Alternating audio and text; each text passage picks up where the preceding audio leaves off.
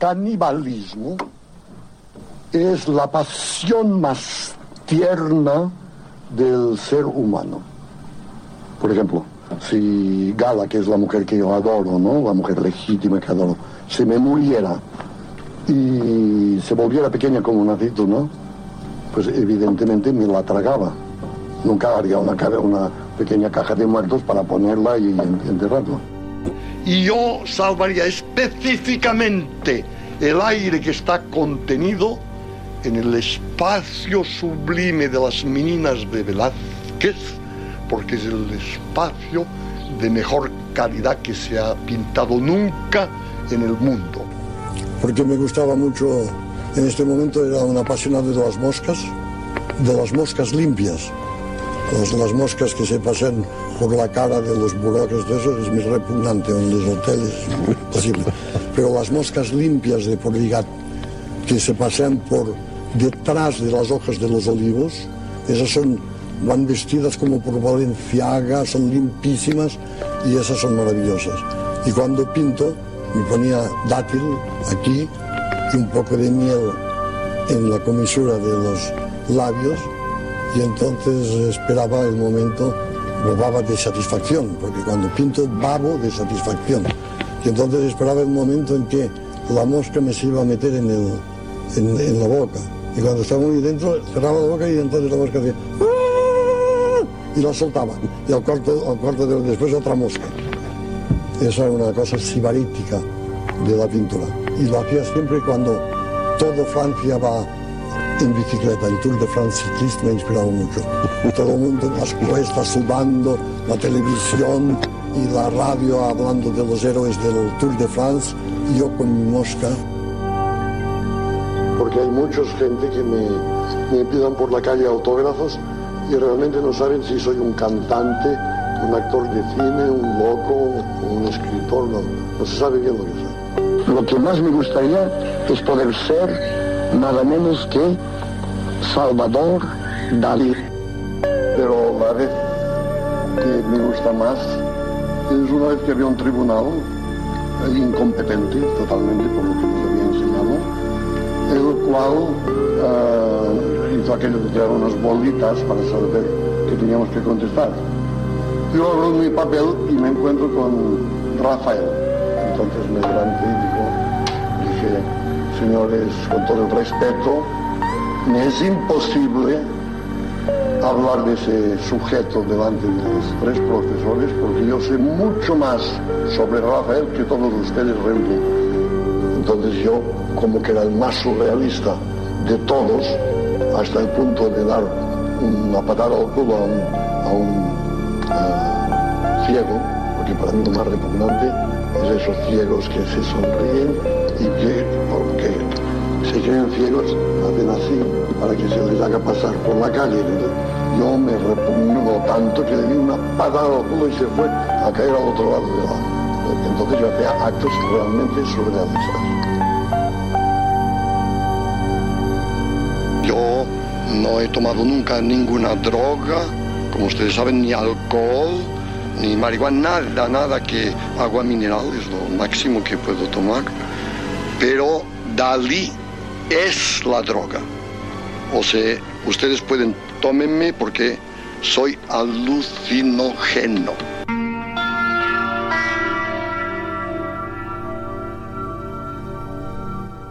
El surrealismo soy yo.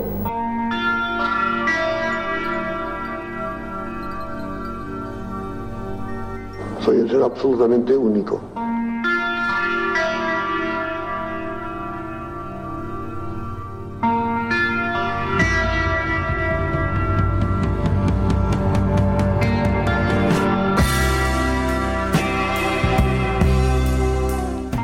Mucho, muchísimo se ha escrito sobre la vida y obra de Salvador Dalí, pero poco, muy muy poco, se sabe sobre su relación con la música. Un artista total, con una mirada privilegiada, expulsado del movimiento surrealista por querer ganarse la vida con su arte.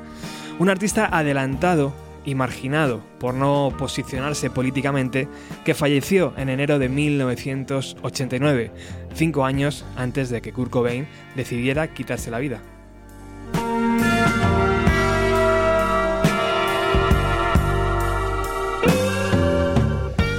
Veinticinco... 28 años después, perdón, de su adiós, Salvador Dalí no tiene una calle, plaza o avenida en la ciudad de Barcelona, una de las más cosmopolitas eh, de Europa.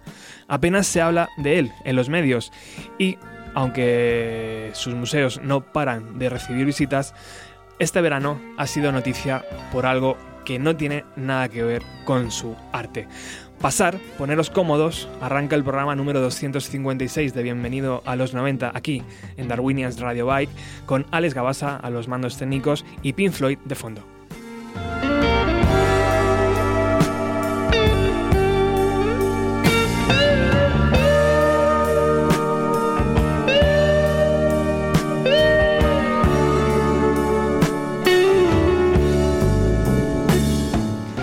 Hoy en el primer tramo del programa repasamos la relación de Dalí con la música, descubriremos qué discos, artistas y bandas sonaban en cada que es. Para ello hablaremos con Martín Frías, amigo del pintor, que nos dará muchos, muchos detalles.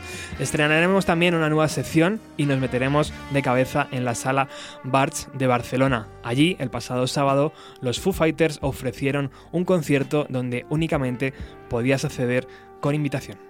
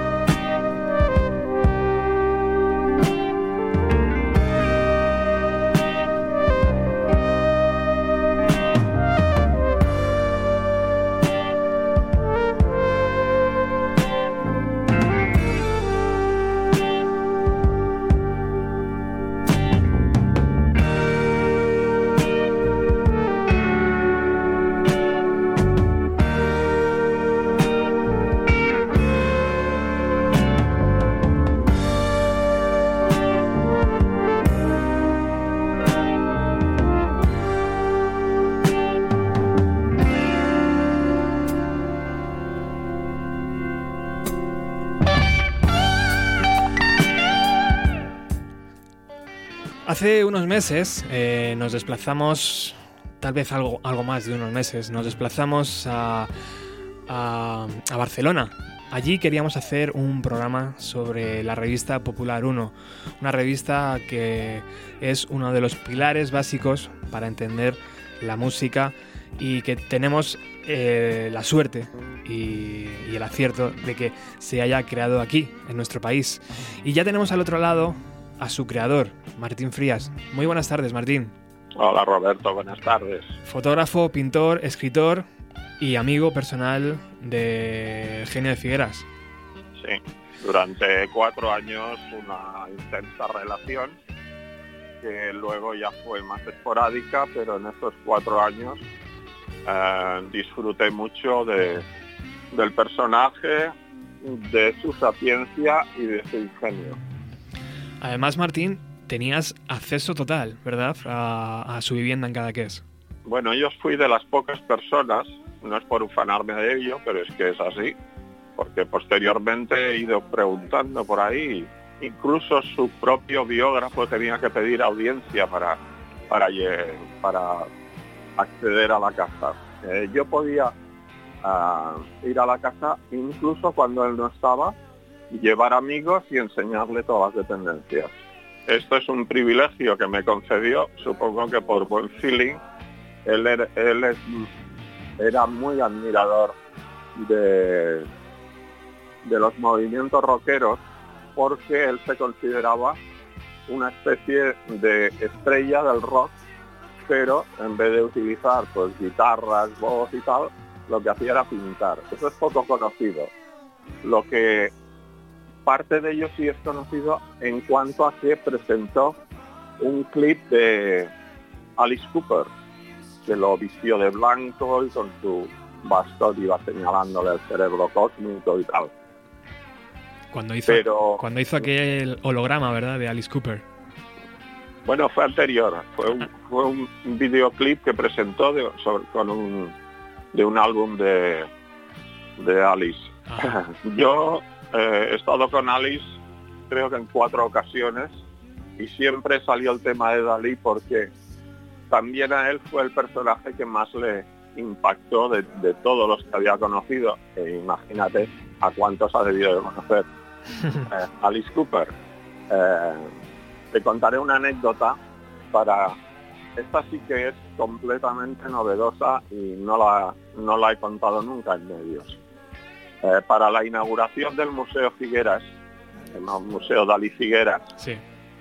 él pidió eh, que una banda de amigos suyos, unos californianos que se llamaban Grateful Dead, que por supuesto el alcalde no tenía ni zorra idea de quién era, dice, mi amigo Jerry García me ofrece la banda para eh, estar en mi inauguración. Quería hacerlo en la Rambla que hay anexa al, al museo.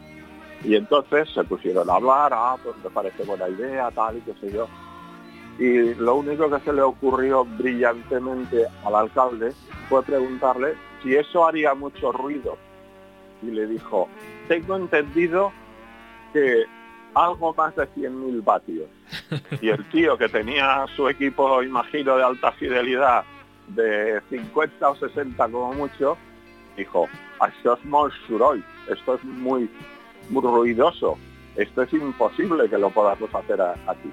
Imagínate que Grateful iba a trasladar su equipamiento, se iban a trasladar ellos a Europa exclusivamente para tocar ahí gratis. Pues el alcalde de Figueras le denegó el permiso. Imagínate.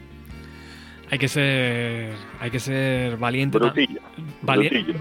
brutillo. y valiente para decir no a Dalí, ¿eh? Porque, ojo, eh, los amigos que tenía no eran cualquier cosa. Walt Disney, eh, un, sinfín ¿no? de personajes históricos que fueron pasando por cada que es.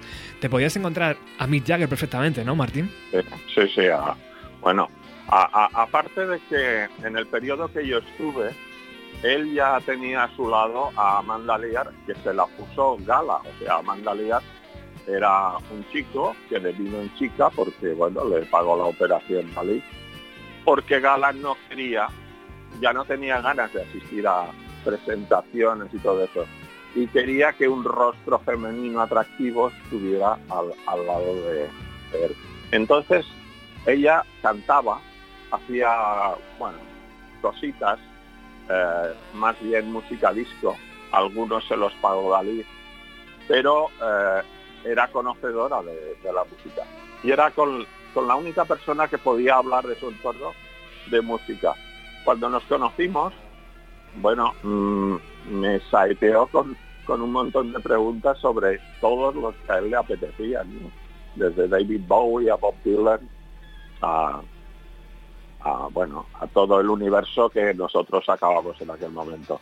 Fíjate si nuestra revista Popular 1 era ecléctica, que eh, sacamos una entrevista con Dalí en el número 6 eh, de Popular 1. Oh, qué bueno. Sí, que recuerdo que la portada fue T-Rex y fue el cambio de una revista que en principio sacábamos rock, pero también sacábamos cantautores y sacábamos algunas cosas de motor y tal.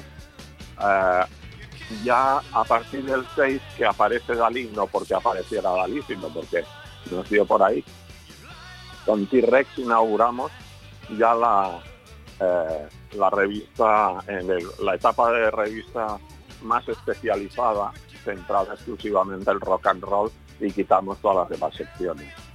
Fantástico. Es una, como decía al principio, es una suerte que Popular 1 sea una revista española. Sí, sí. Imagínate si hubiéramos estado en Estados Unidos. Wow, no. no, no hace mucho, bueno, sí, en Atlanta me entrevistó un redactor Estamos ahí perdiendo la comunicación con Martín, a ver si podemos recuperarlo. No sé si lo tenemos ahí, Alex. Sí. Ahí, ahora, ahora. Hola, hola.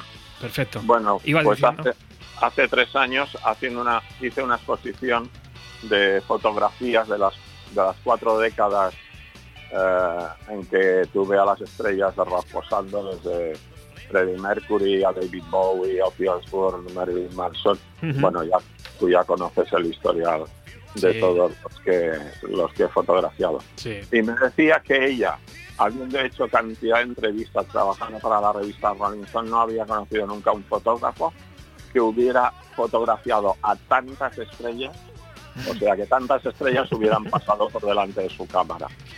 Hasta yo me quedé sorprendido, digo, bueno, aquí han habido muchos. Posteriormente, yo, no, anteriormente conocí, porque hice una exposición en Salamanca, eh, que se llamaba Explora Foto, de unos que lo habían montado unos fans de Popular 1 y, resulta que los únicos dos que tuvimos un espacio propio fue Baron Bullman, que fue el primer fotógrafo de la revista Rolling Stone. Lo que sucede es que solo estuvo tres años, pero que tenía a Jimi Hendrix, tenía a Jim Morrison, bueno, tenía a, a todas las estrellas del año 70, que es cuando aparece Rolling Stone. Qué bueno. Eh, resulta que en este momento somos la segunda revista más longeva del mundo, después de, de Rolling Stone, y la primera en castellano. Fantástico. Sí. Mar- Martín, yo tengo una pregunta que me gustaría saber tu opinión eh, respecto a Popular 1 también y, y- y a Dalí. Eh, ¿Por qué no hay una plaza, calle o avenida en Barcelona del pintor? porque esto lo manejan los políticos y a, a Dalí se le consideraba fachita. Y- Entonces- ¿Y, realmente lo era o no? Eh, yo no diría que era fachita, yo lo que podría decir es que era un admirador de la gente que tenía una personalidad muy acentuada. A Hitler se le puede considerar, y lo era un facha, pero tenía una gran personalidad. Y, grandes dirigentes que han sido eh, desastrosos para la historia, como puede ser Mao Zedong o, u otros, eh, para, para Dalí eran una especie de imán, o sea, quería meterse dentro de su cerebro. Y, de ahí que vino, ahí que devino eh, en la sociedad catalana eh, tildar a Dalí de facha. También porque hizo trabajos para la Casa Real. Eh, hizo un retrato de, de la nieta de Franco a caballo. Eh, yo vi en su estudio un, un busto que estaba haciendo de Juan Carlos I. Por cierto, un estudio que no enseñan porque es diminuto y no tiene ventanas y no se puede hacer el recorrido cuando se va a la casa. Bueno, pues resulta que en este retrato aparecía con uniforme el ahora emérito rey Juan Carlos y resulta que en, la parte del corazón aparecía un cajoncito abierto que él ya lo había utilizado en, en varias Venus y en otros cuadros. Y cuando lo envió a Zarzuela o al Pardo para que se lo aprobaran, le dijeron que el retrato que estaba muy bien, pero que lo del cajoncito que lo quitara, por favor. Porque claro, un cajón en una visión cenital en el cual no había nada dentro no les parecía adecuado. Eh, Él, él era un admirador de gente que tenía una cierta magia, una, un cierto poder. Cualquier cosa que se saliera de lo normal para Dalí era interesante. Él lo que aborrecía era eh, la estandarización del ser humano, de las mentes, de, de las formas de vivir, de todo esto, porque él fue un rebelde toda su vida. Y, y yo hasta cierto punto puedo llegar a comprenderle. Ideología, ¿qué ideología podía tener? Pues no demasiada. Eh, por ejemplo, André, André Breton, cuando lo echa del movimiento surrealista, eh, lo, le etiqueta como ávidas dólar, cuando, cuando quien manejaba el dinero era Gala. Mm. Gala era la que contrataba a los marchands y Dalí, eh, para Dalí el dinero prácticamente ni existía, no llevaba nunca dinero encima. Era como uno de estos jefes de Estado que, que siempre va, es otro el que paga. Él, a él no le interesaba ni lo que valían sus cuadros ni, ni cómo se comercializaban. Él iba a, a expresarse artísticamente. Aparte de que fue un individuo que se interesó no solo por las artes, sino por las ciencias, pero muy a fondo. Hay un, hay un perfil de, Lincoln que está formado por pequeños cuadraditos que posteriormente cuando eh, cuando me di cuenta, bueno, yo en, programación de ordenador entre en los 80, 80, 82, me di cuenta que eran como píxeles de fotos que él había anticipado que eso podía ser la configuración de una imagen. ¿Y qué hizo? Pues eh, cuadriculó, cuadriculó todo el perfil de Lincoln y dentro puso pequeñas imágenes.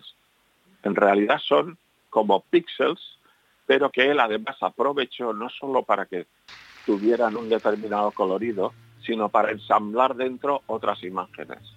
Esto posteriormente e infográficamente se ha utilizado muchísimo.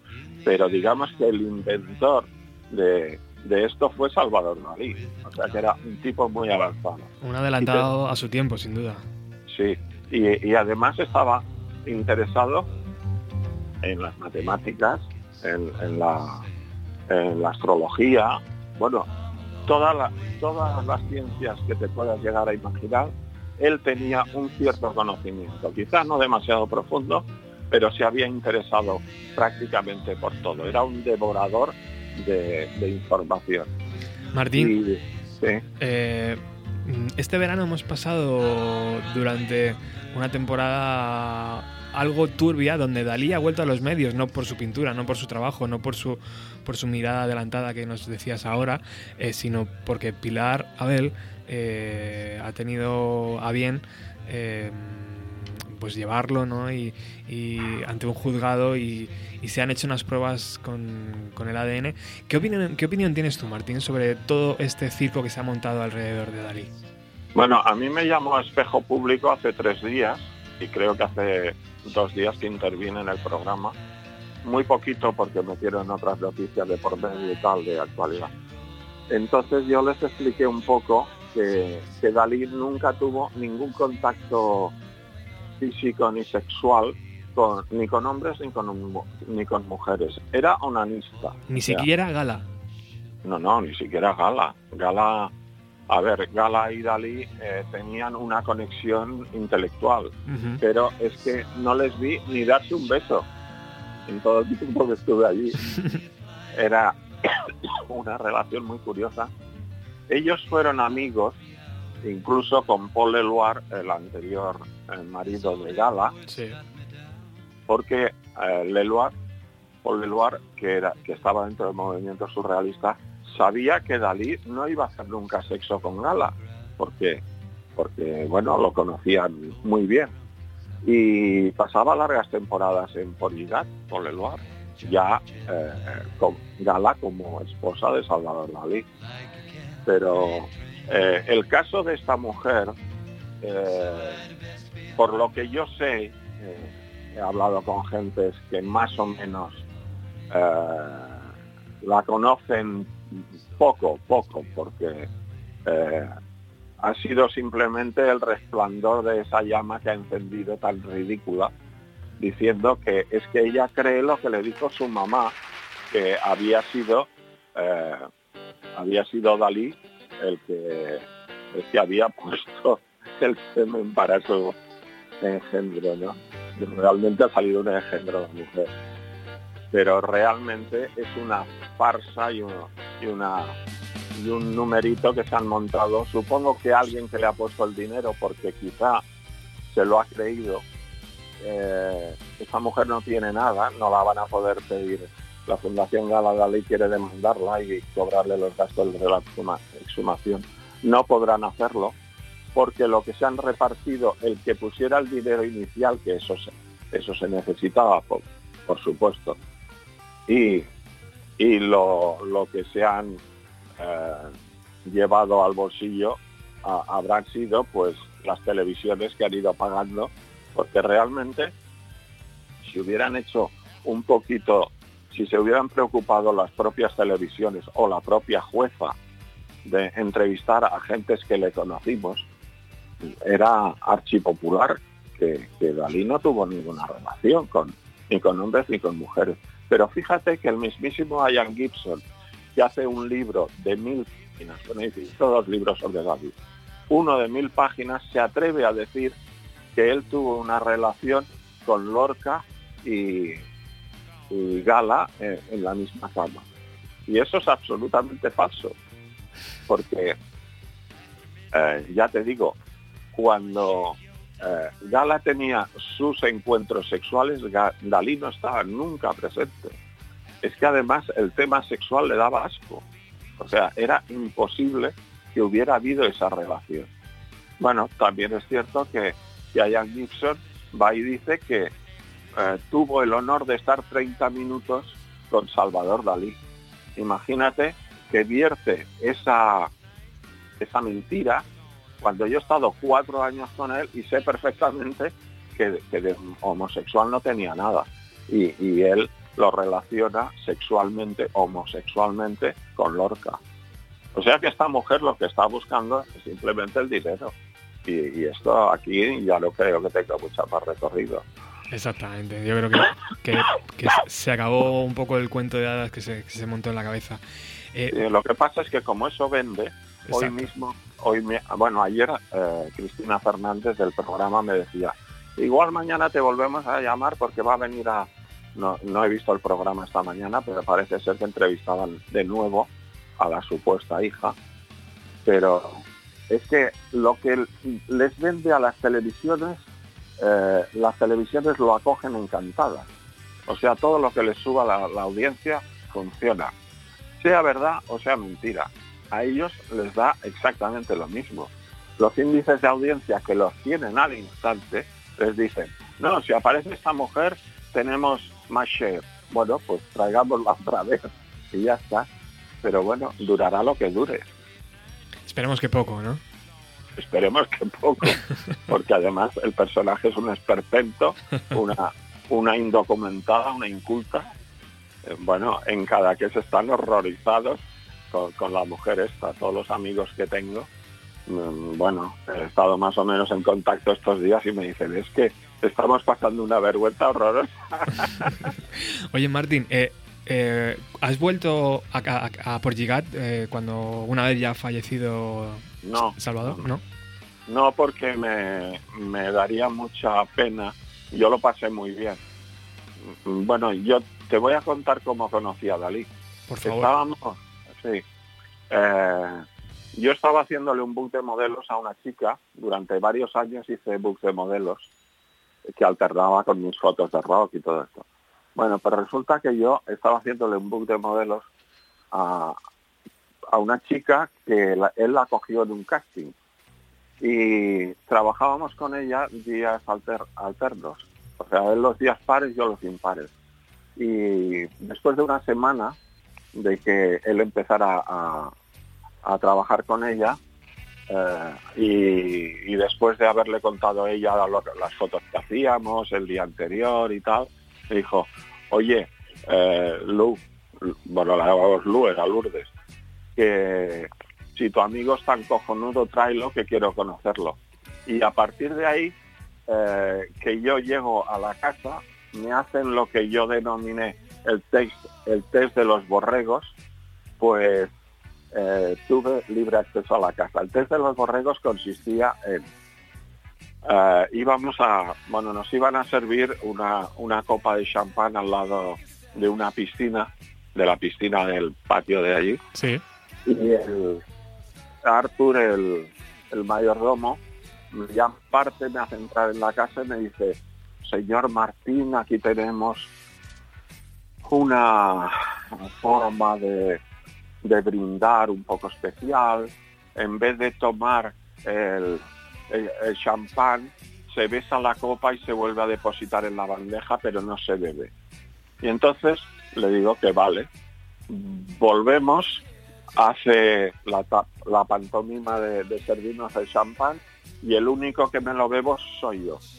Yo tenía enfrente a Dalí y da la vuelta, se atusa el bigote, me hace entrar en la casa y me dice enfáticamente, él hablaba normal cuando no había cámaras y tal, pero en aquel momento enfatizó y me dijo, señor Martín, ¿no estaba usted debidamente advertido de cuál era la liturgia a seguir? Y le dije, sí. Dice, ¿y por qué desobedeció? Digo, porque no todos los días me sirven Don Periñón.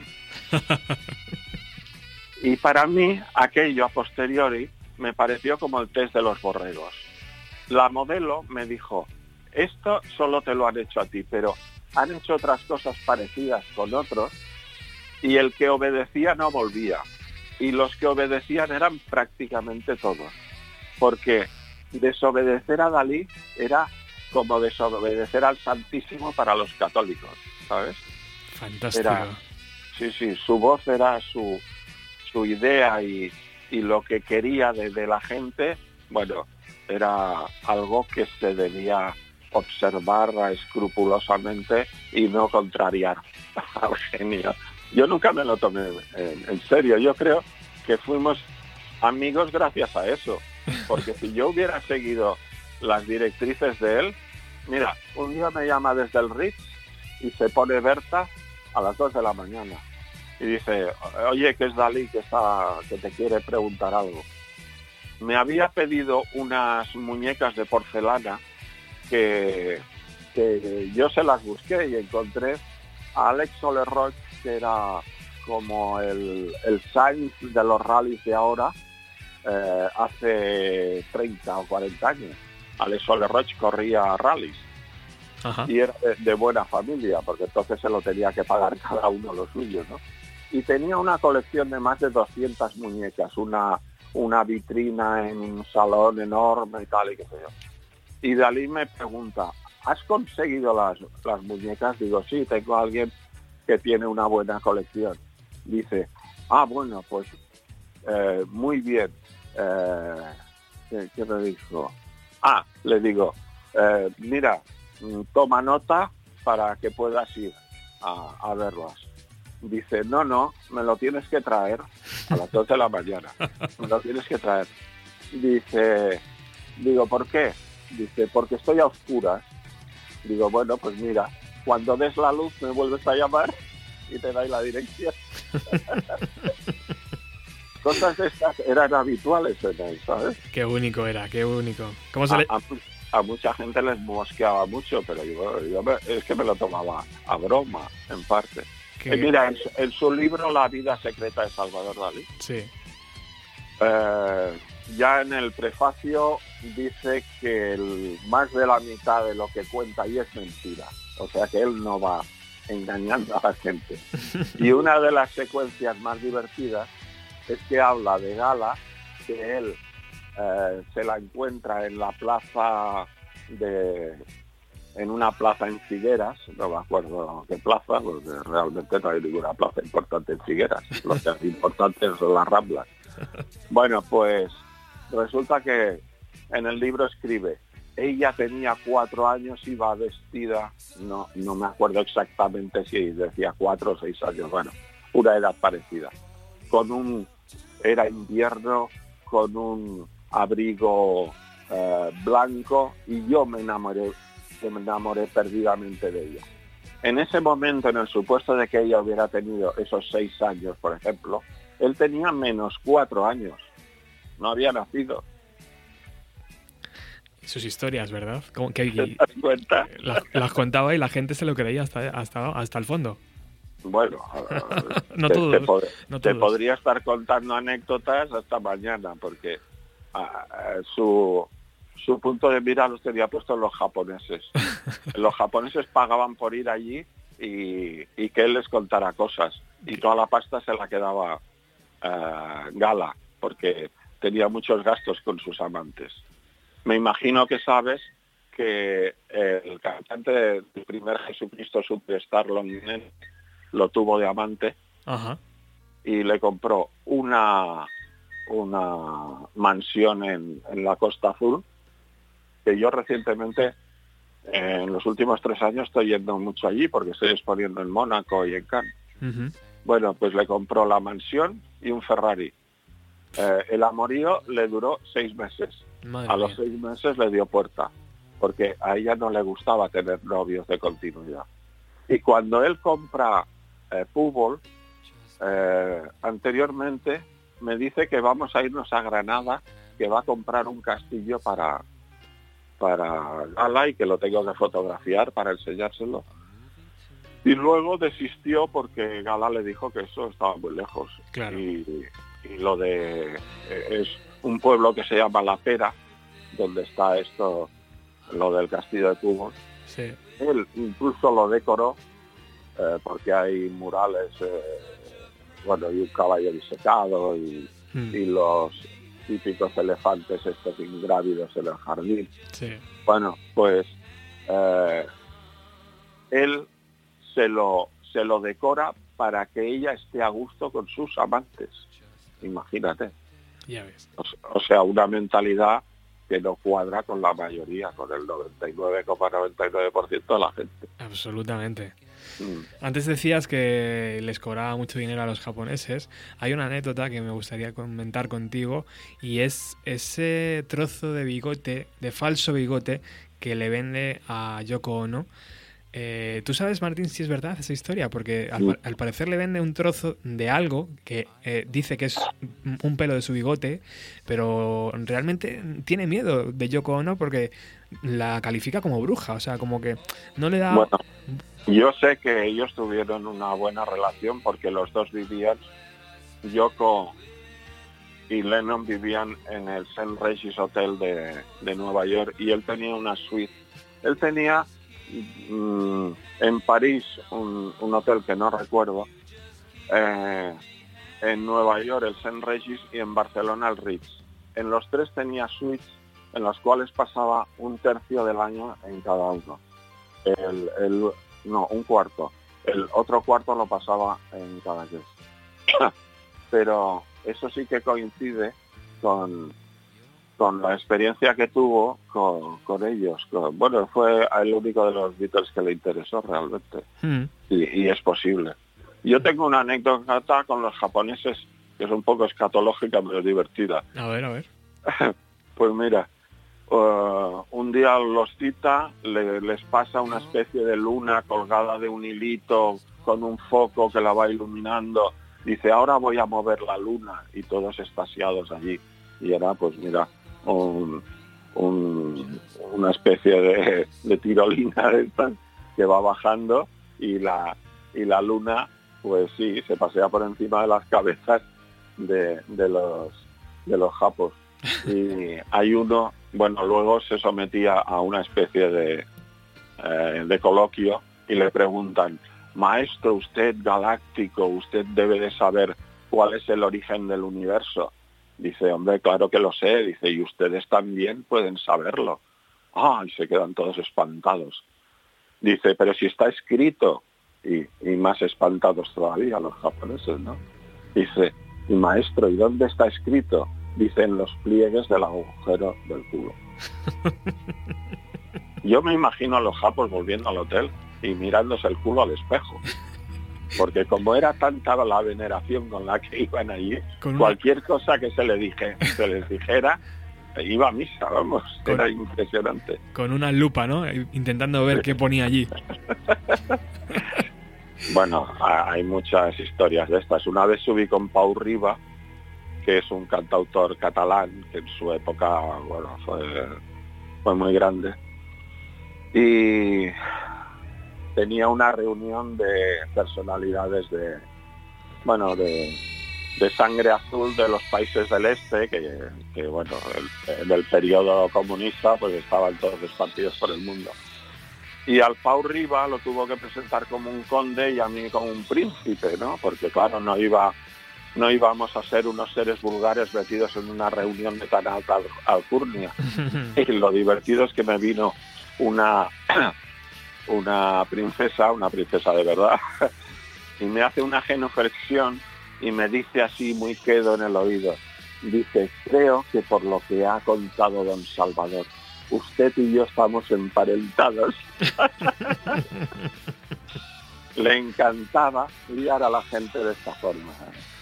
Lo, que, lo curioso es que la mayoría, como no conocían su entorno personal, incluido un periodista, bueno, un, un crítico de arte que lo machacó toda su vida, se lo tomaban demasiado en serio a Dalí. Entonces cada cosa que decía la analizaban. Dalí decía cosas simplemente por divertimento, que no tenían ni base ni nada, pero que a la gente pues la empataba.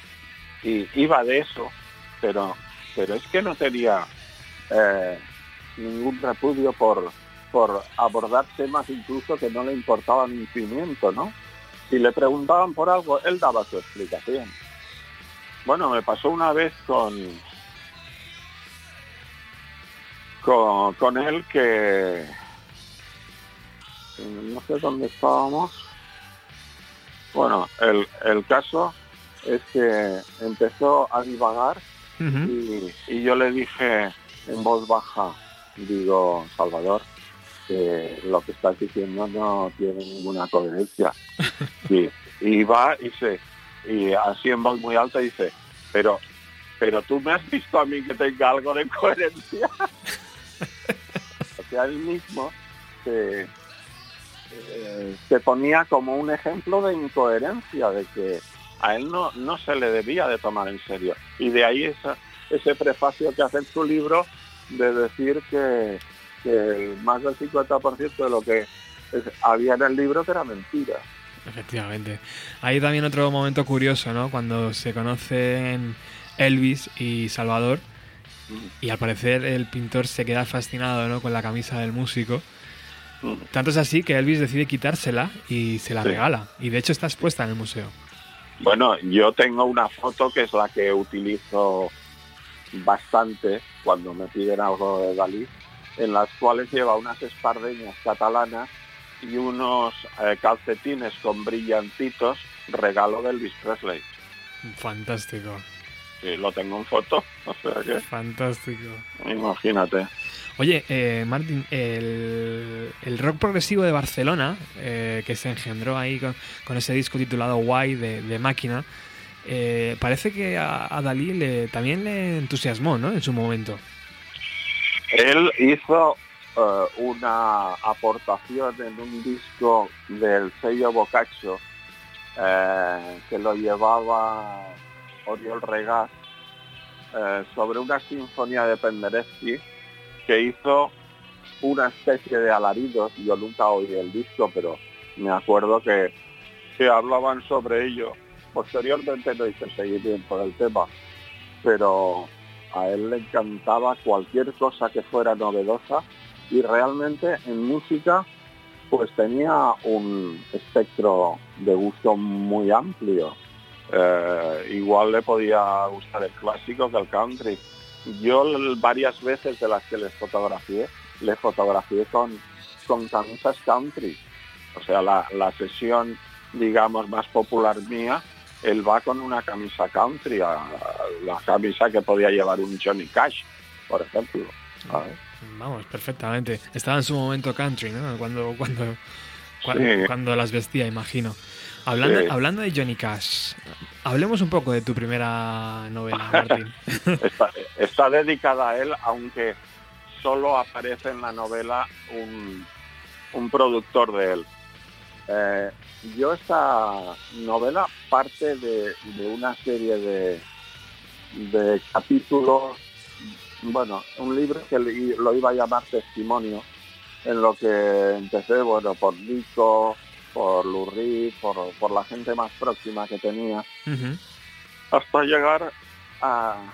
Cuando llego al capítulo de Freddie Mercury, me acuerdo de una sesión que, que le hice a él en un ascensor en New Orleans, en la que, bueno, había habido una gran fiesta, se había presentado el disco, el álbum Jazz, y resulta que me dice, eh, tú puedes traer la cámara esta noche, entrarás conmigo, no tendrás problema. Era yo el único fotógrafo que, que, tenía acceso. Bueno, pues resulta que dice, guarda un rollo porque por la noche haremos unas fotos especiales. Y entonces me vino a recoger, nos subimos hasta su suite, yo estaba en el mismo hotel además. Eh, y se trae una, una, digamos, chica. Luego me enteré que no era tal chica. Eh, nos podemos hacer fotos en el ascensor, ella iba muy años 30, le había comprado un vestido de lamé, eh, guantes Hilda y él se había puesto brillantina en el pelo. Bueno, pues hicimos una, una colección de, fotos en el ascensor durante unos 20 minutos. Era un, ascensor sureño con muchos cristales y muchos dorados y sus imágenes se repetían porque era eh, pentagonal el, el ascensor.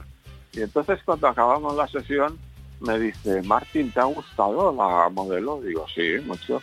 Dice, eh, lo ha hecho muy bien, ¿verdad? Eh, es muy femenina. Digo, pues sí, me parece que es muy femenina. Y entonces me coge la mano y me la pone en su entrepierna. Claro, me di cuenta de que no era tal mujer. Había sorpresa, ¿no? En aquel momento nadie sabía que, que él era homosexual. Te hablo del año 78, creo recordar. Ya para las fechas son normal.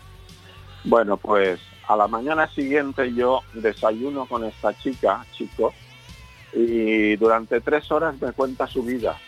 Y la mm, primera parte de, bueno, está dividida en dos partes la, primera novela. La primera parte es real, es la historia de cómo deviene eh, de chico a chica eh, desde que nace, que eso es real, nace en Ashbury Park, el, el, el pueblo de Bruce Springsteen en, New Jersey. Bueno, pues llega eh, al, punto central de la novela, que es cuando eh, Freddy le consigue un contrato en Bill Street, en Memphis, la calle de los clubs, y a partir de ahí yo la encumbro a estrella del country. Incluso hago aparecer a Raimundo Amador como un guitarra que invita a la... Bueno, entre todo eso hay, hay secuencias pues de lo que era la Factory, el Max Kansas City, donde se reunía Warhol con Lou Reed, con Nico, con toda esta gente. Y luego parte de Londres, porque ella vivió varios meses en casa de, de Freddy en Londres. Entonces la novela lo que eh, pretende ser un reflejo de la época eh, y el hilo conductor es esta transexual. Ah. Perdemos de nuevo ahí a Martín, a ver si podemos recuperarlo. No sé. ¿Nos escuchas, Martín? Creo que no. Escucho, escucho. Ahora, ahora, ahora, ahora. perfecto, perfecto. No, no sé dónde me he quedado. El hilo conductor de la novela es, eh, es... una transexual y entonces cuando lo presento en varias editoriales, Planeta, Penguin y varias, me dicen, bueno, aquí hay dos problemas. Uno, el personaje. Mm, un personaje protagonizado por un transexual no es muy atractivo para el común de los mortales. Y el otro, que es demasiado especializado, porque claro, yo vuelco todas mis experiencias en el mundo del rock y el country a través de este personaje. Y dice, y me decían, además coincidieron las dos editoriales, dice, la gente que no conoce el tema lo va a leer en diagonal, no, no, no va a entender nada de lo que de lo que son estos estas historias de, rock and roll. Y al final ha sido una editorial madrileña, Mandala, a través de un amigo que se llama Cacenave, un amigo que vive en Francia, que, estuvo dispuesto a, hacerse cargo de la novela. ¿Y la presentamos en Madrid en noviembre, y no sé si, no, en Barcelona 23 de noviembre y en Madrid todavía no hay fecha. Espero, espero que, para esa visita, si es posible, te, podamos traer aquí a la, emisora. ¿Y cuál es el nombre de, la novela, Martín? Se llama Pasión Inmortal and the Men in Black. Porque la, la protagonista tiene un sueño en la que ella está en, en la actuación en Folsom Prison, ¿sabes? Que es el tema emblemático de, de Johnny Cash.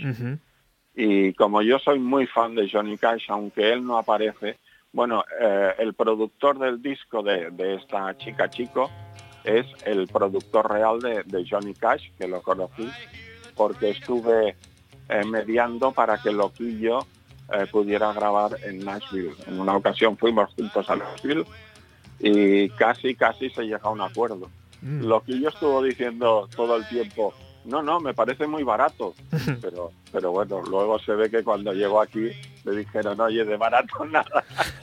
porque, porque son viajes, son gente, un productor de Johnny Cash trabaja con los mejores músicos, no trabaja con cualquiera. Es una fantástica noticia que esa editorial, editorial Mandala, haya sido tan valiente y próximamente en noviembre tengamos esa novela en la calle. Oye, Martín, entre Freddy y Salvador, ¿no hubo conexión alguna? No, no se conocieron, no se conocieron. Qué cosa más rara, ¿no? Sí. Qué pena. Yo en lo que intermedié, bueno, no, no intermedié, digamos que conozco a los personajes que intermediaron, fue cuando grabó Freddie Mercury el tema Barcelona con Montserrat Caballé.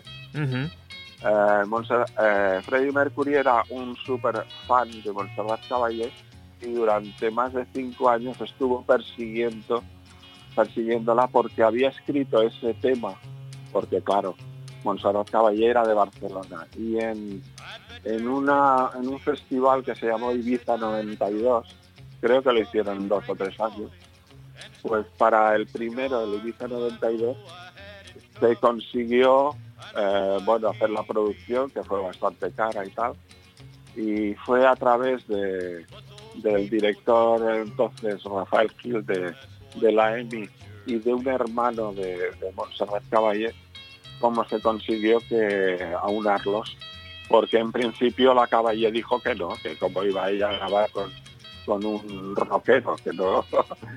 bueno, hasta que al final se dio cuenta de que era un rockero con tesitura de tenor y eso ya cambiaba la situación. Qué bueno. O sea que tuviste ahí un, pequeño algo que ver, ¿eh? Bueno, conocí a los personajes que intermediaron. Fantástico. Ahí, ahí yo no intervine. Fantástico. Pues estamos encantados de que hoy hayas podido intervenir en, este programa. Estamos descubriendo un poco la otra cara de Salvador. ¿Por qué crees, eh, Martín, que, que, no se habla tanto de esa cara de Salvador, de ese, eh, de, ese gusto musical tan ecléctico que tenía el genio?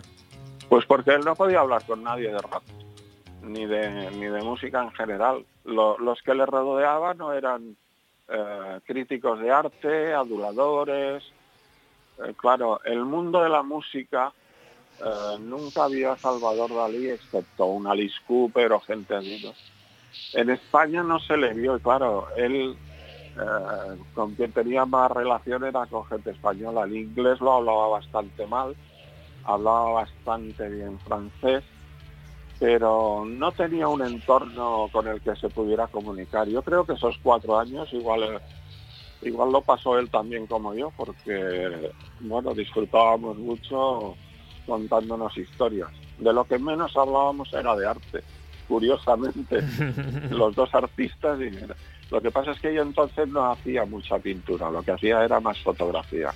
Hice muchas portadas de discos, incluso hice portadas de clásico. Le hice una portada a Narciso Yepes y otra a Nicanor Zabaleta, que estuvieron tocando para mí cada uno en distintas ocasiones una hora. O sea, tuve el gran privilegio de que un Narciso Yepes tocara para mí solo. Fantástico. Bueno, también hice muchas portadas, hice el Baby Blue de Pop Tots, eh, fui el fotógrafo personal de Tino Bravo, tengo más de 500 portadas de discos por mí. Me apetece muchísimo, Martín, si es posible que esta conversación telefónica sea aquí en el estudio cuando en noviembre estés, estés promocionándolo. Lo voy a intentar, voy a hablar con la editorial a ver si es posible hacer un, pequeño hueco, porque imagino que, tendrás que, compaginar ahí varias entrevistas y varias ruedas de prensa. Sí, pero, sí, pero eso lo voy a llevar yo personalmente. ¿Ah, por eso no te has de preocupar. Pues seguramente lo presentaremos en el AIE, eh, que es el auditorium donde me dieron recientemente el premio por los 44 años de Popular 1. Fantástico. Pues allí, allí estaremos eh, eh, viendo la presentación y intentaremos, ya te digo, que, pises el estudio y que pongamos aquí nuestros discos preferidos y hablemos, y hablemos sobre sobre esa novela y sobre lo tanto, tanto que nos gusta, que es, la música, ¿verdad, Martín? Sí, me ha hecho mucha gracia que pusierais de fondo Pink Floyd. bueno, es que favoritas Esa, esa canción es, eh, sigue brillando, ¿no? Ese diamante que es que, sigue brillando 28 años después de su muerte. Es que Dalí para mí sigue brillando. Y me parece que sigue brillando más en Francia y fuera de España que, en, que aquí dentro, ¿no? Bueno, fuera, digamos que el arte está mejor considerado. Yo cuando he puesto en Moscú, por ejemplo, yo me he encontrado con una eh, redactora jefe de la agencia TAC que conocía mi vida de palmo a palmo y, duró la entrevista dos horas. Al día siguiente estaba en 27 medios. No es el caso de España. En España te cogen la hoja de promoción y te la calzan. Ya. Pues bueno, intentamos que, eso no pase la próxima vez que, pises Madrid y, tenemos muchas ganas, ya te digo, de, estar aquí y hablar contigo. muchísimas gracias por todo este tiempo que nos has dedicado hoy, Martín. Y, a vosotros, a ti. y nos vemos en noviembre en Madrid. Estupendo, fuerte abrazo. Fuerte abrazo, amigo.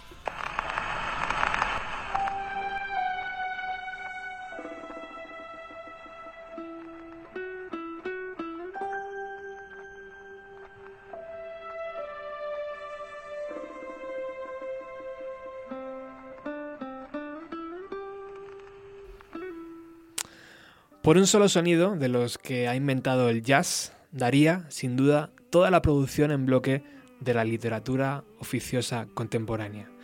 Lorca introdució a Salvador Dalí al jazz y al blues, que en esos momentos llegaban en, la residencia de estudiantes de Madrid.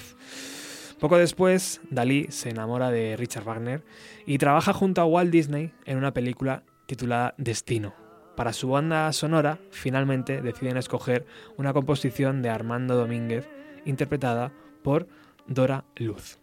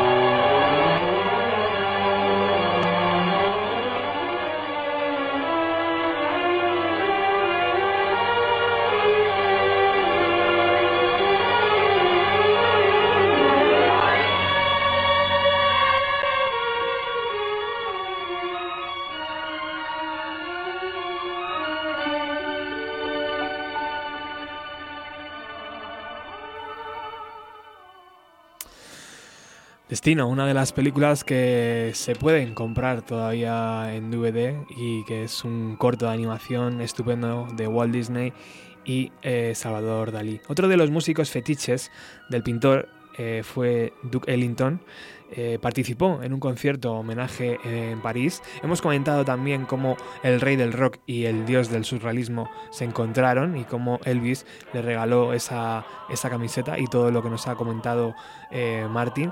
Eh, Mick Jagger también se le vio muchísimas veces por Cadaqués buscando al pintor, pero fue realmente Brian Jones quien flipó con Dalí. Amanda Lear, la novia de Brian, se convierte en musa y confidente de Dalí. Andy Warhol también invita a Salvador en 1966 a uno de sus shows donde Nico y la Velvet Underground ofrecen un concierto con el que Dalí queda fascinado. Otra actuación que también fascina a Salvador es, el, eh, por supuesto, en escena, es eh, la de Arthur Brown y su tema Fire, porque el cantante iba con un casco ardiendo en el, en el concierto. Yoko y John Lennon también almuerzan en Ámsterdam de 1969 con eh, Dalí, también se encuentran en Nueva York varias veces. Ellos se acaban de casar cuando se ven en Ámsterdam y le pidieron al pintor que se unieran a su causa por la paz. Dalí acepta a cambio de que Lennon hiciera campaña por la guerra una semana después. Por supuesto, el Beatle se negó. Vamos a escuchar Strawberry Fields Forever de los Beatles porque según Pete Thompson de los Who, es, al escuchar Strawberry Fields Forever me siento como andando dentro de una pintura de Dalí.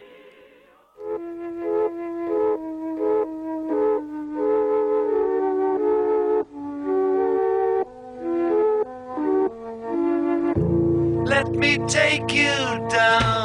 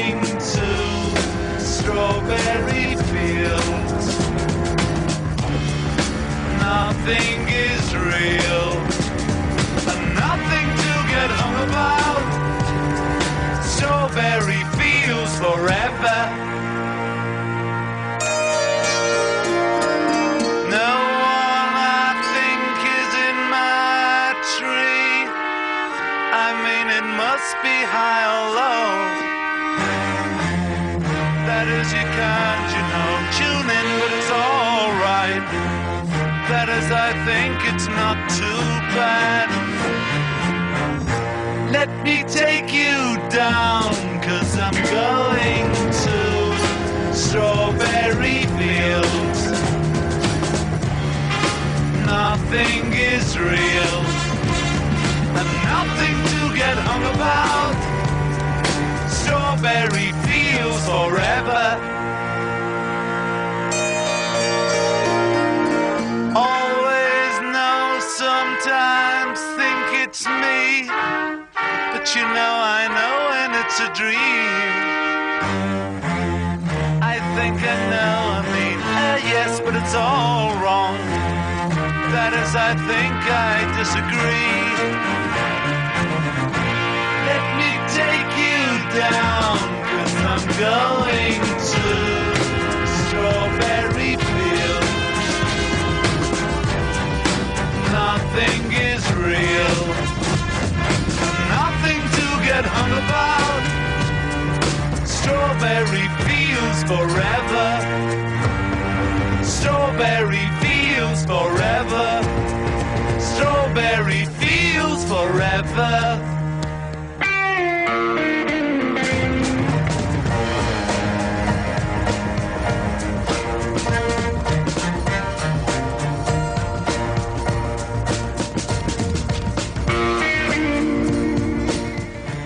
Surrealismo tuvo un gran efecto en mí. Me di cuenta que las imágenes en mi mente no eran una locura. El surrealismo para mí es la realidad. Palabras de John Lennon eh, cuando conoció el surrealismo, el movimiento a través de Salvador Dalí. Bueno, estábamos escuchando hoy eh, varias bandas eh, que tuvieron que el propio Salvador escuchaba. Antes hemos hablado de Máquina, el grupo que él decía que era un conjunto único en España y probablemente en Europa. Era un grupo catalán de rock progresivo tienen un LP eh, llamado Guay que es fantástico, que todavía se puede conseguir eh, en edición vinilo y que, y que es fabuloso. Eh, también fascinaba Manitas de Plata al, al pintor y por supuesto Alice Cooper.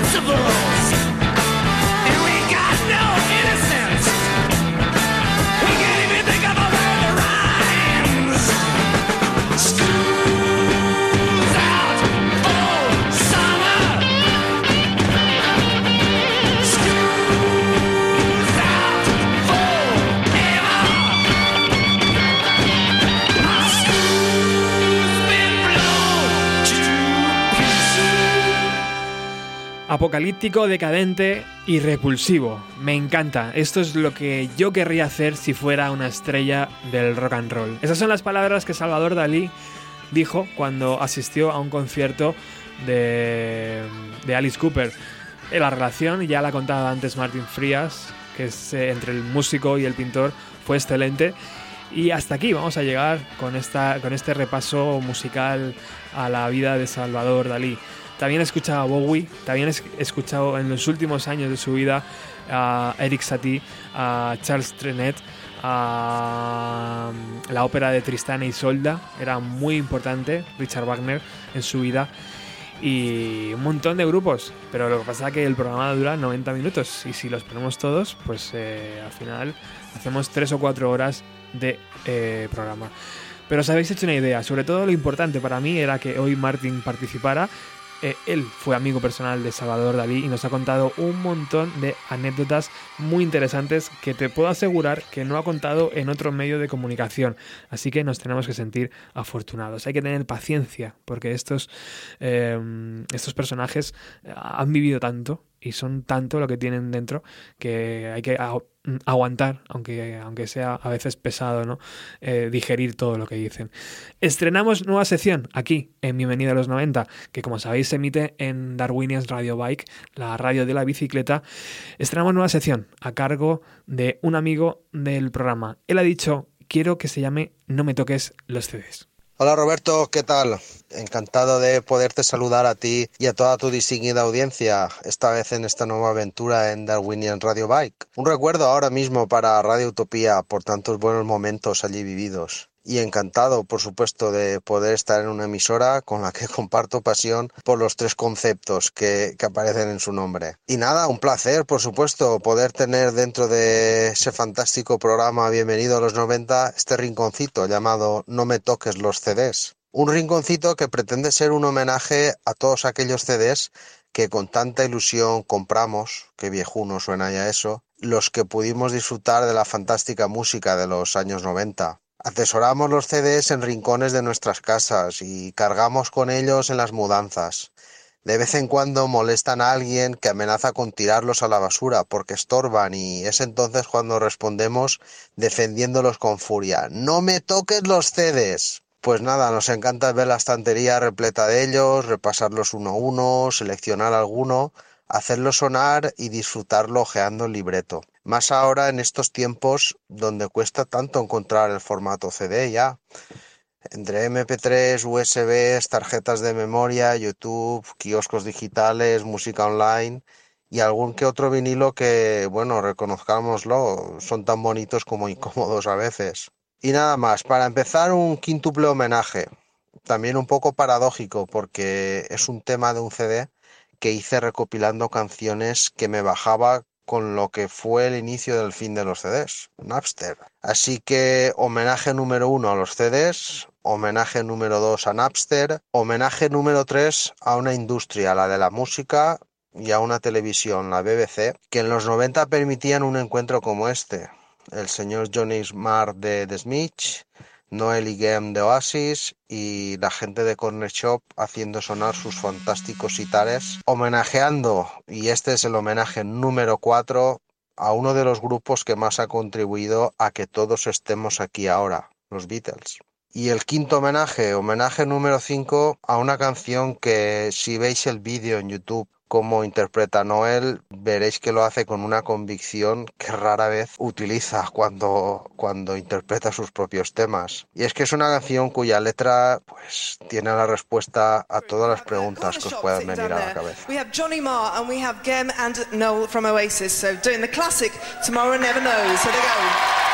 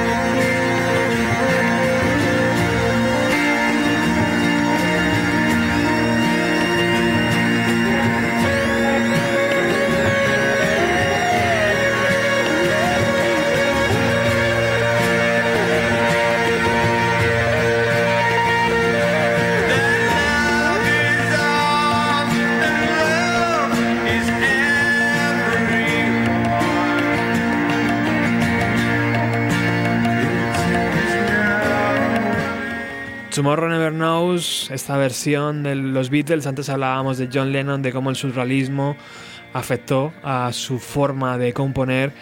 Y Ernesto, amigo del programa, ha hecho ya varios especiales sobre la carrera de Oasis y de los hermanos Gallagher en, nuestro, nuestra anterior eh, vida, en nuestra anterior emisora, en Radio Utopía.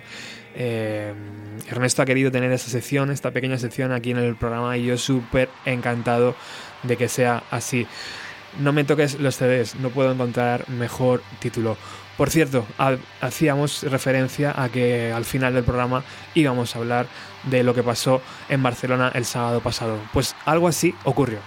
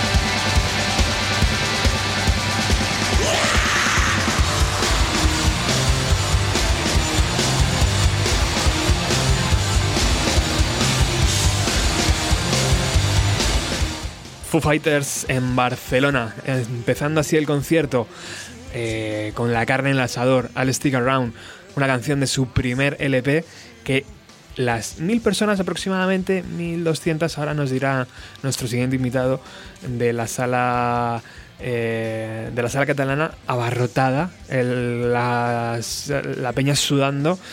Eh, haciendo pues eso, lo que venía siendo un concierto en los 90, ¿no? donde íbamos y no éramos 15.000, éramos 800, 1.000, 1.200 como muchísimo y aquello se ponía como una caldera a punto de explotar.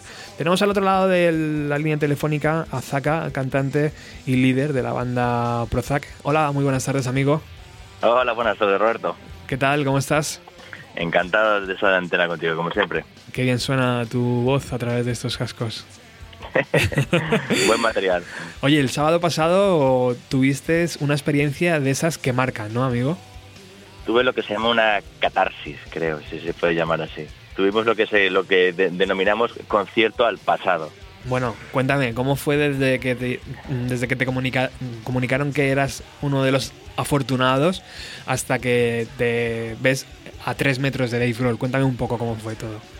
La verdad es que es algo bastante surrealista. Después de, no verlos en años, de no poder incluso de pagar entradas, de yo qué sé, de organizar viajes, a que te digan que lo vas a poder ver a escasos, yo qué sé, dos metros, una sala pequeña, como lo, como lo hubiéramos visto en, los 90, ¿no? En, en, la gira del primer disco, es algo que realmente no te crees hasta que llegas a la sala y la pisas, ¿sabes? Estás haciendo cola, estás hablando con, con los demás afortunados y estás allí no te crees nada. En plan, entras en la sala, no había teloneros, o sea, ves todos los instrumentos, entonces te empiezas ya a poner un poco nervioso, en plan, hostia, vamos a ver a Foo Fighters, en serio, aquí, a esta distancia, no va a salir un grupo nacional, ¿sabes? Porque la, sala que fuimos es la sala bar con un, aforo parecido al Apolo o a una sala pequeña, en torno a unas mil personas. O sea que estábamos en petit comité tranquilamente. Y claro, estás allí, tardaron un montonazo en salir, como no, para hacer esperar como siempre al público. Y salió y lo, que tú has dicho, salieron con All Stick Around como si se tratara del primer disco, del primer single, de la primera vez que los ves y yo personalmente, vamos, no, no me desmayé porque ya estaba muy apretado con la gente que había no me lo podía permitir. Pero fue una locura total. Del primer berrido que salió, que dio hasta el final del concierto fue como una línea continua de, subidón total.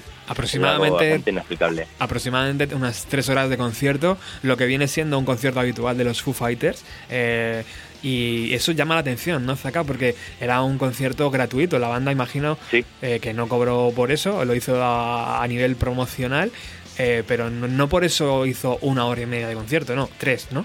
Exacto, nosotros íbamos un poco convencidos de que iban a hacer un showcase o algo así, un poco para eh, Paripé, postura de tocar en Barcelona, Secret Show, y que vamos a verlo, yo que sé, media hora, una hora, mejor de los casos. Y, en cuanto sale nuestro amigo Groll, pega su berrido de, leñeco y lo primero que nos dice es esto va a ser una larga, larga noche.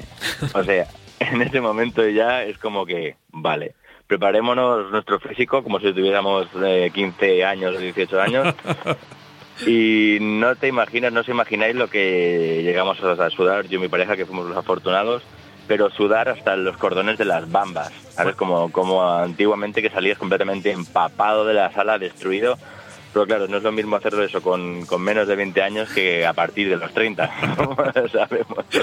Y la verdad es que salimos de allí con, con una cara de, de, de éxtasis total fue una, una locura. Porque como, como entenderás, todo el público que había allí era de una media de, de 30 años a- hacia arriba, 30 Claro, y pico. claro. Cuéntame, ¿cómo es ver a Dave Grohl a dos metros? ¿Qué, qué te transmite, tío? ¿Qué, qué es lo que Te pudiste transmite- ver? de las primeras cosas que dijimos es, Dios, es humano. ¿Sabes? Ves cómo suda, cómo se mueve, que está despeinado. ¿Sabes? Que, que, que tropieza alguna vez con los pedales. Es una persona humana, ¿sabes? No es... y está ahí delante tuyo. Es bastante eh, difícil de creer. O sea, incluso estando ahí es como que yo que nos vemos pegando codazos en plan, ¡Hey! ¿Qué es ese Vidrol? ¿Qué, qué es ese Vidrol? Sí, sí. Y Pat Smith. ¡Hostia, hostia! Sí, sí, sí, sí. Y, es bastante alucinante. ¿Qué tal el sonido, Zaka? Eh, ¿Fue mm, bueno o al ser...? El sonido, el sonido, estábamos en, en las primeras filas, que Sí. acostumbra a ser un sonido regulero, porque Sí. se sabe que el mejor sitio para ver un concierto es en la mesa de sonido donde está el técnico. Sí. Y aún así, es este, era un sonido claro, nítido, potente, eh, con una buena infraestructura. Yo creo que los FU nu- nunca elegirían una sala al azar, sino que ya, ya habían echado cuentas que sonase bien, que tuviera todo tipo de, de buenos equipamientos. Y, y nada, sonó fantástico. ¿Hubo, posibil- queja. ¿Hubo posibilidad de autógrafo después del concierto? ¿Alguna historia de poder Eh, hablar con en- Dave Grohl? No, la verdad es que no. Nosotros incluso debemos tener nuestro CD de Prozac para regalárselo. Si estabas tan Y cerca, por, por- se lo podías haber tirado, ¿no? ¿O qué? lo- estuvimos a punto de, tirar, de- se lo tiramos, pero al, al final la cosa no resultó. También había más de uno con CD en la mano por ahí preparado. Para- no te crees que fue una idea brillante, no estaba solo. Y, y eso que te decía, que no pudimos hablar con él, a, a la entrada entraron en plan relámpago por una puerta lateral, que es justo donde todo el mundo hacía cola, o sea que fue, cruzaron por el medio del patio, como el que dice, y a la hora de salir, pues también había una cola y había gente, pero bueno, nosotros ya con aguantarnos los pedos, como que dice, tenemos bastante, porque salimos bastante perjudicados de allí. Y no por el alcohol ni por, ni por nada más, ¿eh? sino por el, el éxtasis del bolo y el cansancio físico y, y- mental y, ¡buah! estábamos flotando. ¿Qué es lo que más te llamó la atención de verles tan cerquita? Eh, la forma de tocar de Taylor Hawkins, el bajo, yo qué sé, eh, los rulitos de Pat Smith. ¿Qué, qué es lo que te llamó más de la atención? Mm-hmm. Hombre, la verdad es que lo, lo digo muy claramente, que siempre suelo decirlo, pero Foo Fighter es Dave Grohl. Hmm. Él lleva un, un remolque que es, que es toda la banda, ¿vale? Y está claro que Taylor Hawkins es el prácticamente el otro 50%, porque menos mal que ese hombre está ahí sentado en la batería, porque si, si pusiera a cantar de pie, yo creo que, el- que lo haría eh, co- como Dave Grohl o mejor. Sí, yo sí. incluso, ahora, ahora que no nos oye nadie, ¿eh? diré que creo que canta mejor Taylor Hawkins que Dave Grohl. Pero bueno, eso, es un, eso lo discutiremos lo discutiremos otro día. Claro, además es Y- que ha metido un tema también en el último disco, o sea que poco Sí, a poco se sí, va sí. haciendo ahí hueco. Me parece fantástico que hay un poco de coprotagonismo, ¿no? Sí. Claro, y, y también ver a Pat Smith en el escenario también es ver una leyenda ahí ya también de Nirvana. ¿Sabes? Lo ves ahí, el- ese señor siempre sonriente, incansable, ahí a su bola, es genial, genial. Era, era, un pedazo de historia de Roy. Absolutamente, amigo. Bueno, no te quiero quitar más tiempo, sé que te hemos tenido esperando, pero al final hemos em- arrancado el programa y, y no esperábamos que la entrevista a Martín Frías de Popular 1 fuera tan extensa. Eh, no hay problema. que algo que se me escapa y que, y que digas, joder, es que esto moló también un montón. Sé que hizo una versión de My Sorana diciendo Barcelona, ¿no? sí, hizo un poco de todo. Tuvieron algunos pequeños problemas técnicos Ajá. y mientras lo solventaban, como no, con la de tiros pegados que tienen, saben qué hacer cuando hay Claro. momentos así. Claro. Y en ningún momento se frustran ni al revés. O sea, apro- aprovechan a la mínima, bueno, el Taylor Hawking ya, ya está haciendo algún ritmillo, se miran entre ellos, hay risitas, saben que llevan un equipazo de profesionales que no les va a defraudar, que se lo van a arreglar en cuestión de segundos, y entonces pues se dedican a eso, al cachondeo. Incluso hubo una, una anécdota genial de, de- de una chica que traía un repertorio entre el público y, le- y se lo iba enseñando en las primeras filas durante todo el bolo. Eh, eh, ¿Lo has leído esto? ¿Lo, lo- lo has escuchado? No, no. Y total, que el, en nuestro amigo Groll le dice, sí, sí, trae, trae, trae el papel.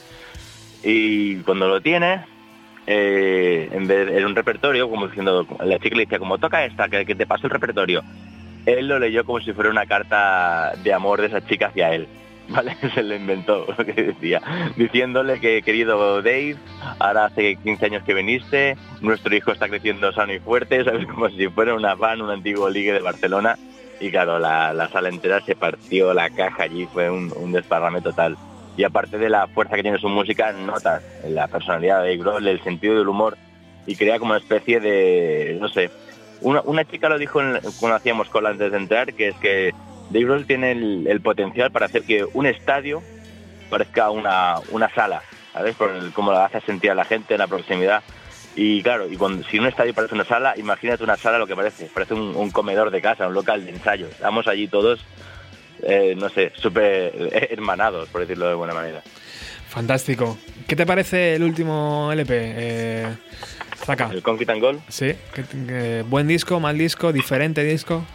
Creo que es un, un buen disco, un buen disco porque se han sabido reinventar un poquito, hacer cosas que nunca habían hecho. Y el y este productor que tienen que es el mismo de, de Sia y de Adele que aparentemente dirías uy un productor comercial no qué va a hacer con los Forest Foo Fighters creo que les ha ayu- les ha ayudado a abrir nuevos caminos nuevas armonías voces arreglos que también se agradecen un poquito porque creo que Foo Fighters una de las cosas que a veces pecan es de la homogeneidad entre sus Mm. discos que dices ostras esa canción Sí. me gusta pero se parece un pelín a la no sé qué disco y aquí creo que han sabido exprimirse un, un 10% más y a mí personalmente lo encuentro interesante, me gusta. Fantástico disco.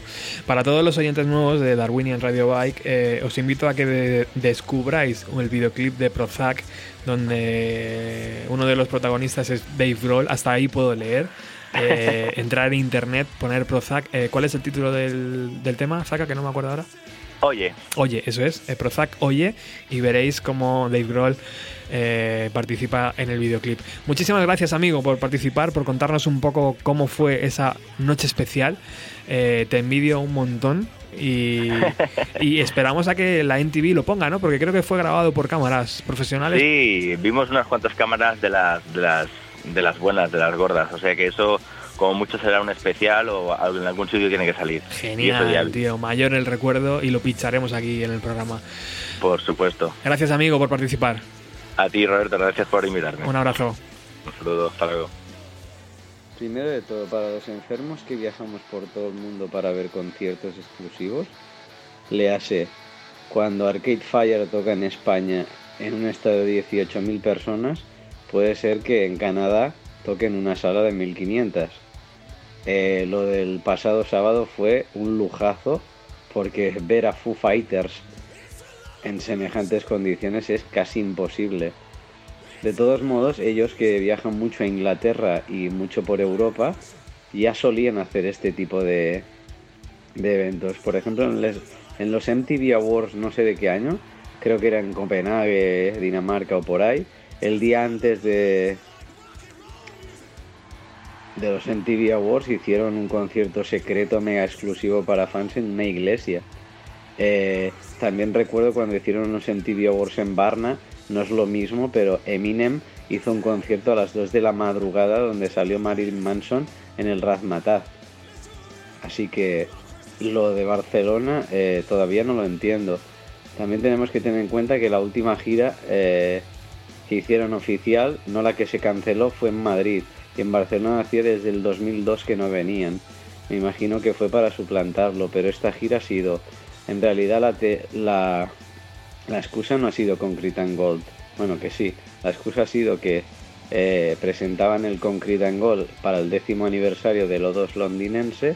Aprovecharon que también Dave Grohl quería ir a Estocolmo para pedir, para dar gracias a su doctor, el que le arregló la pierna y donde se metió el leñazo, y aprovechó esa intersección para hacerlo de Barcelona.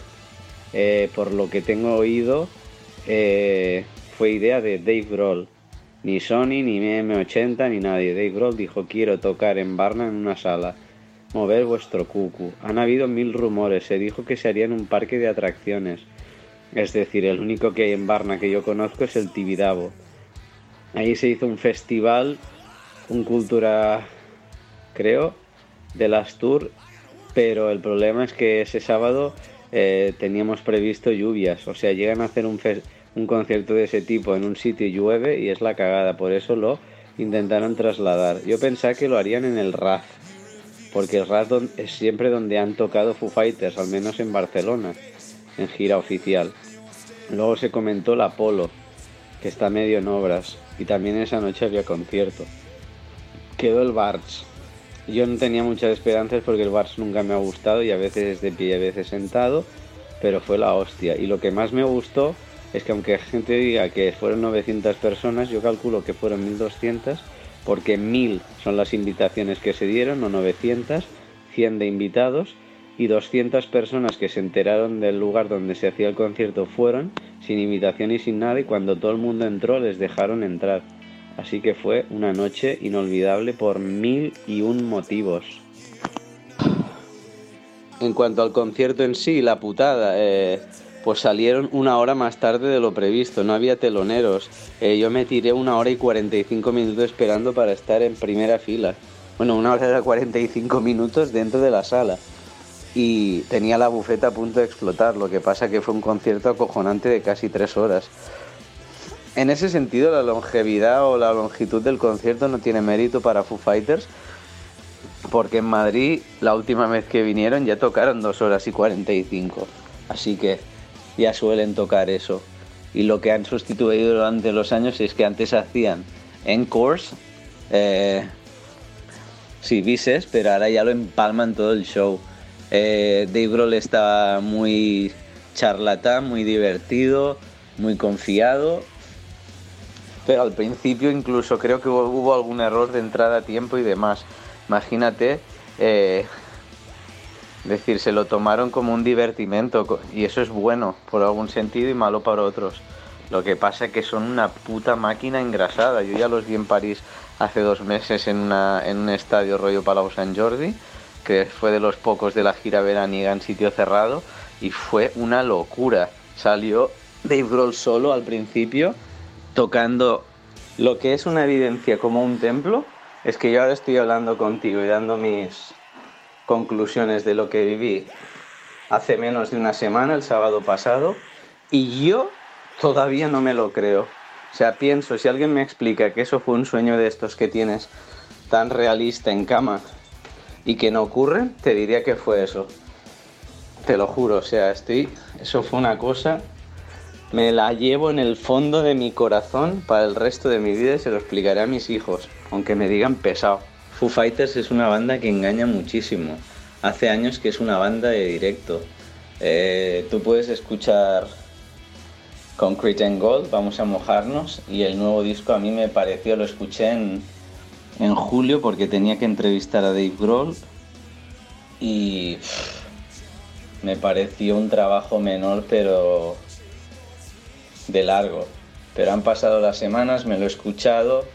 Eh, vi la presentación de algunas canciones en París, como la jazzística, la jazz y Dirty Water, y veo que pegaban sin forzar en el set list, en el cuerpo del set list que vimos el sábado. Evidentemente no es lo mismo Dirty Water que Run, pero las cañeras entran muy bien en su set.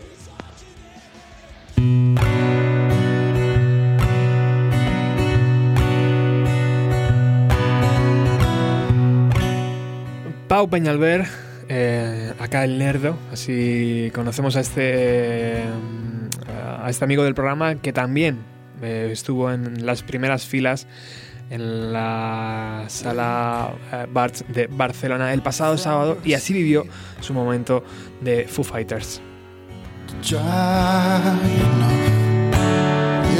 Y nos despedimos ya. Estamos llegando al final del programa y lo queremos hacer eh, recordando que el día 4 de noviembre en Delia Records, aquí en Madrid, vamos a hacer eh, el disco, el homenaje al disco eh, Oki Computer Revisited que hemos eh, editado en el programa. 18 bandas han hecho versiones de este grupo de Radiohead y el día 4 de noviembre algunas de ellas, no las 18, van a estar sobre el escenario de Delia Records.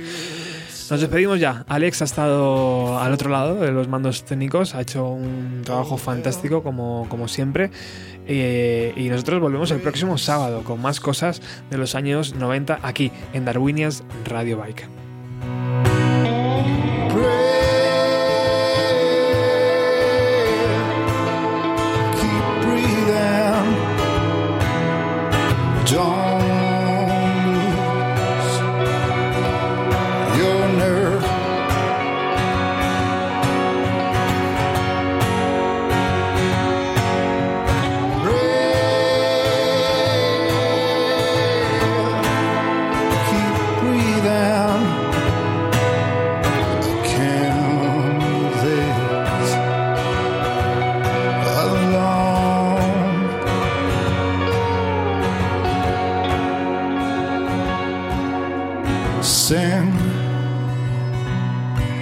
A song,